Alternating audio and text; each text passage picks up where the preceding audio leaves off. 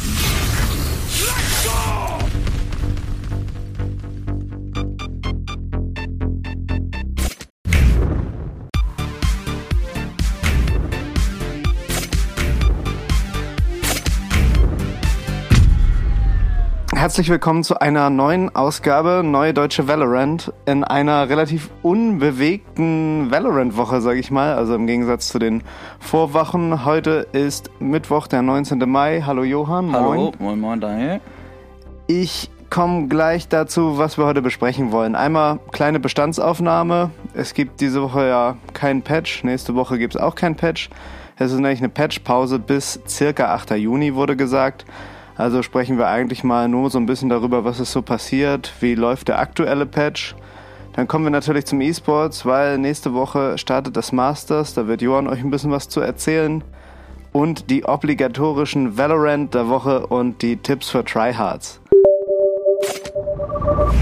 Wir starten direkt mit einer kleinen Bestandsaufnahme. Ähm, wer aktiv gespielt hat in der letzten Woche, der hat mitgekriegt, dass erst Breeze gesperrt wurde in, äh, glaube ich, in Competitive oder komplett? Konnte man überhaupt keinen Breeze mehr spielen? Ich meine, hauptsächlich in Competitive. Auf jeden Fall in Competitive, so viel kann man sagen.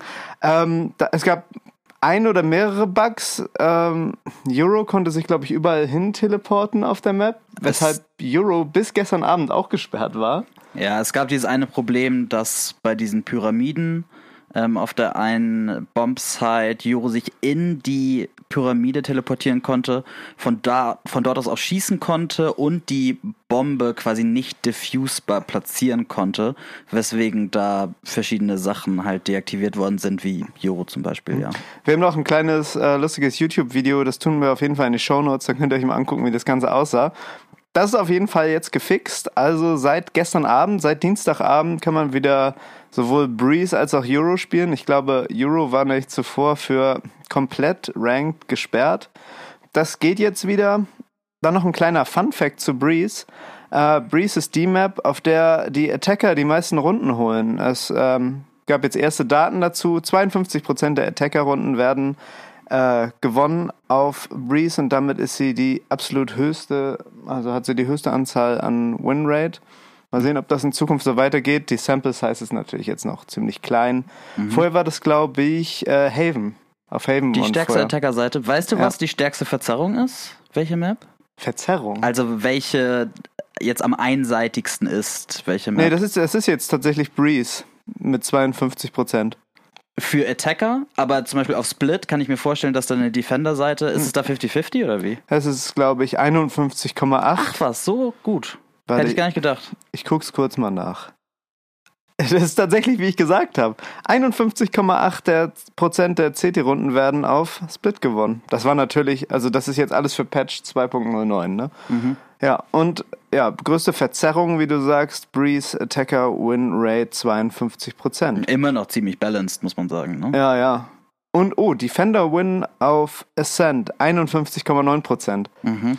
Aber schon alles sehr ausgeglichen. Ne? Ja. Das ist, äh, überrascht mich, dass es wirklich so ausgeglichen auf eine große Sample Size auch ist. Wahrscheinlich war Split vorher sehr CT-lastig, warum sie es deswegen auch geändert haben. Ne? Aber dann ja. haben sie ja auch diese, äh, diesen Map-Balance ganz gut hinbekommen. Absolut, ja. total. Genau, das äh, zu Breeze und ähm, ich habe ja vorhin schon gesagt, es gibt so eine kleine Patch-Pause. Riot will nämlich an der Game Engine arbeiten. Also da wird es wahrscheinlich größere Änderungen geben. Ich bin gespannt, was sie machen. Dazu habe ich jetzt noch keine Infos. Ähm, aber eine Sache, an der auch noch gearbeitet wird, ist eine 5er Competitive Queue. Da gab es ja in, in, der Vergangenheit häufiger Kritik, insbesondere von Tens, von Hiko, von Shroud, die sich halt an der Duo-Queue im Ranked stören. Also ich finde es auch total ätzend, dass man ab, weiß nicht, ab Dia 3 ist es, glaube ich, nur noch zu zweit spielen kann, nur noch zu zweit queuen kann und dann immer mit irgendwelchen Randoms zusammenspielt und das, es ist halt so viel Glück dabei, ob man das bessere Team kriegt. Naja, jedenfalls hat Riot äh, getwittert, dass sie daran arbeiten, hatten sie in der Vergangenheit, glaube ich, auch schon mal gemacht.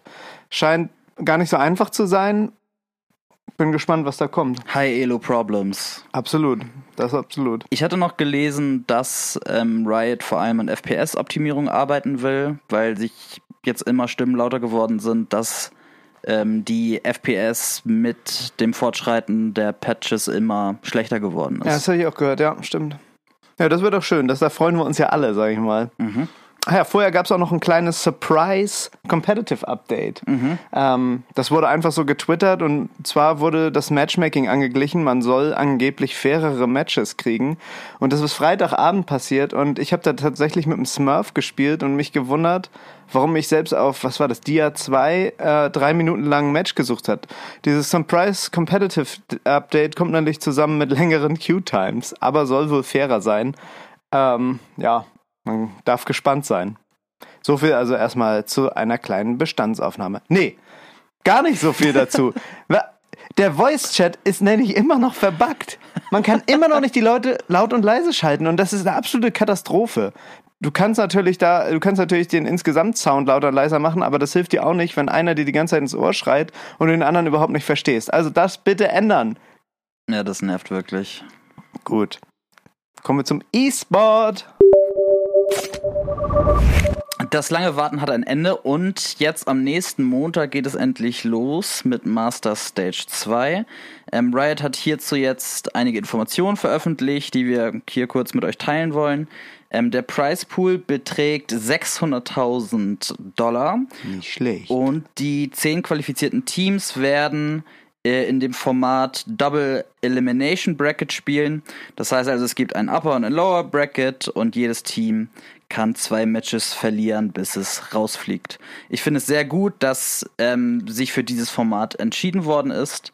Ähm, dadurch weil dadurch einfach mehr Maps gespielt werden und irgendwie ein Überraschungserfolg oder eine schlechte Tagesperformance von einem Team ähm, halt nicht so sehr ins Gewicht fällt. Das stand halt so ein bisschen auf der Kippe, weil alle Regionen irgendwie so ein bisschen anderes System hatten. Es wurde jetzt aber sich für Double Elimination Bracket entschieden.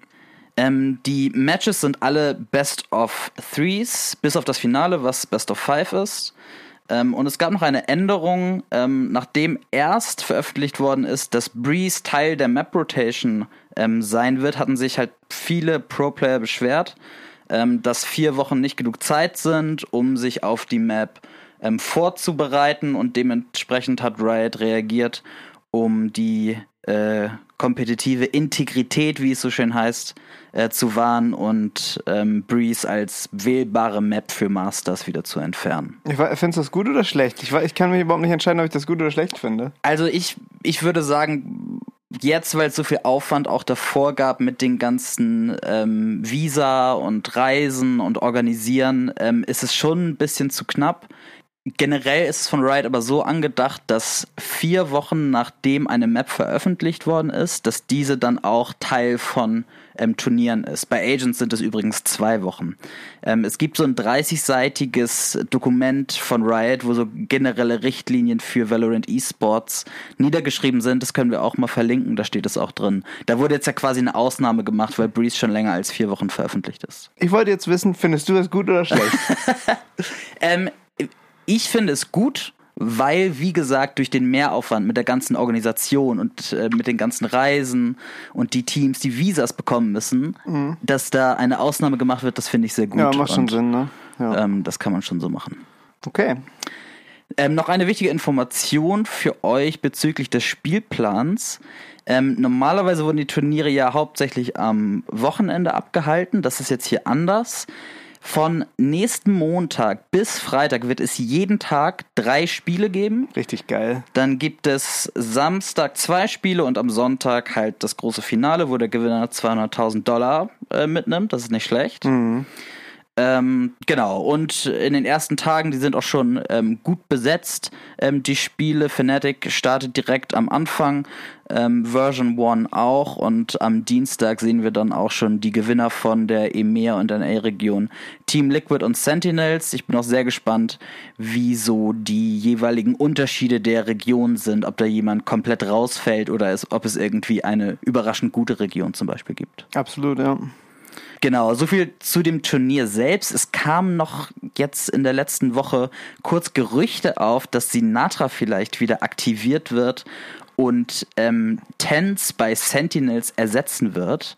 Das hat sich jetzt aber mit einer weiteren Sperre von Sinatra für weitere sechs Monate auch wieder ergeben. Das heißt, Tens wird ähm, für Sentinels spielen. Finde ich richtig gut, die Sperre. Ja, das finde ich auch gut. Das war's zum E-Sports. Kommen wir jetzt zum Valorant der Woche. Valorant. Und wie Fuck you! You're like a monkey. Das triggert mich Katsch. Ja. Thema der Woche ist der unterschiedliche Game Sense in manchen Teams oder auch der fehlende Game Sense. Also, all das resultiert natürlich auch aus dem Problem, dass man in der High Elo nur noch Duo Queue spielen kann. Und da, ich weiß nicht, wie viele Five vs. Twos ich mit Teams schon äh, verloren habe, die sobald nur noch zwei Gegner überlebend sind, wie irre auf diese zurennen und den Free One-on-Ones geben und so, so wird jedes Spiel, also in jedem Spiel werden mindestens zwei Runden so verloren und beim Max Round 12 ist es halt so, dann verlierst du das Game halt hoffen, äh, häufig deswegen. Ich weiß nicht, woran das liegt, ob die Leute keine Ahnung, Die sind viele Leute frackgeil. die sind, natürlich sind sie frackgeil, aber sind auch einfach bescheuert. Und dann regen sie sich wahrscheinlich nur noch über die Mates auf, die dann am Ende das One-on-One verlieren, was sie aber verschuldet haben. Das ist in jedem Match so. Und deswegen möchte ich mich hier auch nochmal für die 5er-Queue aussprechen. Das wäre wirklich sehr, sehr schön, wenn das wieder möglich ist. Hast du dazu Feelings, Johann? Es ist dann oft so, dass dann, wenn das 5 vs. 2 verkackt wird, dann meine Smoke, die einen Spalt offen hatte, auf einmal dafür verantwortlich ist, dass die Runde verloren worden ist. Ja. Äh, obwohl die Rainer dann direkt irgendwie mit Gebrüll äh, Fraggeil die Gegner pushen wollte. Es ist die absolute Hölle. Und danach ist halt meistens auch so die Stimmung im Team so im Arsch, dass du dann auch keine Runde mehr gewinnen Da sagt kannst. erstmal keiner was. Nee, da sagt jeder was, aber gleichzeitig. Bei mir sagt da keiner was. Ja, Oder halt einfach nur Guys. Guys. Ja, Guys. Ja, okay, danke. Es ist auf jeden Fall die Hölle und damit natürlich wieder zu Recht der Valorant der Woche. Kommen wir dann jetzt zu den Tipps für Tryhards. Let's go, Johann. Try this. Tips für Tryhards.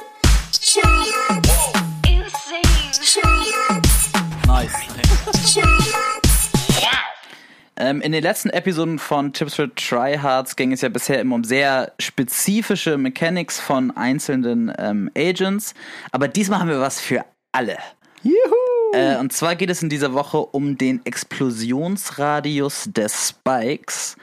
Ähm, diesen Radius richtig einschätzen zu können, kann sehr wichtig sein, um zu wissen, ab welchem Punkt man in Sicherheit ist und seine Waffe in die nächste Runde mitnehmen kann. Ähm, genau. Und wenn ihr euch mit eurem Agent bewegt, kennt ihr das vielleicht, ihr seht auf der Minimap so einen transparenten Kreis, eine Fläche ähm, um euer Agent-Icon halt herum. Und dieser Kreis kennzeichnet, bis zu welchem Teil der Map die Geräusche oder Schritte eures ähm, Agents hörbar sind.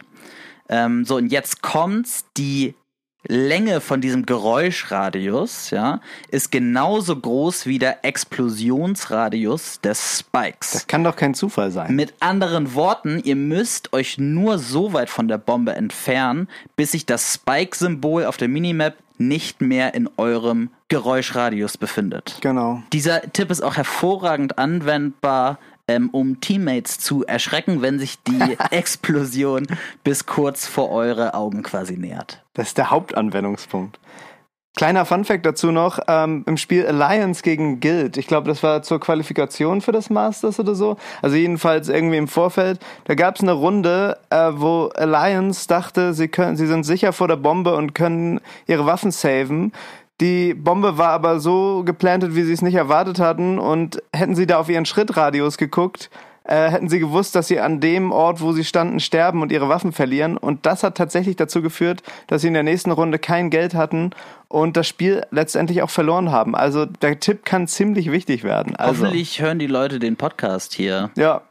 Und fühlen sich jetzt nochmal gedisst. okay, das war's für Tipps für Tryhards. Liebe Leute, das war diese Woche eine kurze Folge. Wir freuen uns mega doll auf Masters ab nächste Woche und werden da ausführlich berichten. Ansonsten wünschen wir euch viel Erfolg in eurer Queue und immer schön vorsichtig pieken und tschüss und auf Wiedersehen. Und schaut mal rein bei Instagram, bei TikTok, bei Twitter, bei sonst was. Discord. Discord und bis Dennis. Tschüss. Tschüss.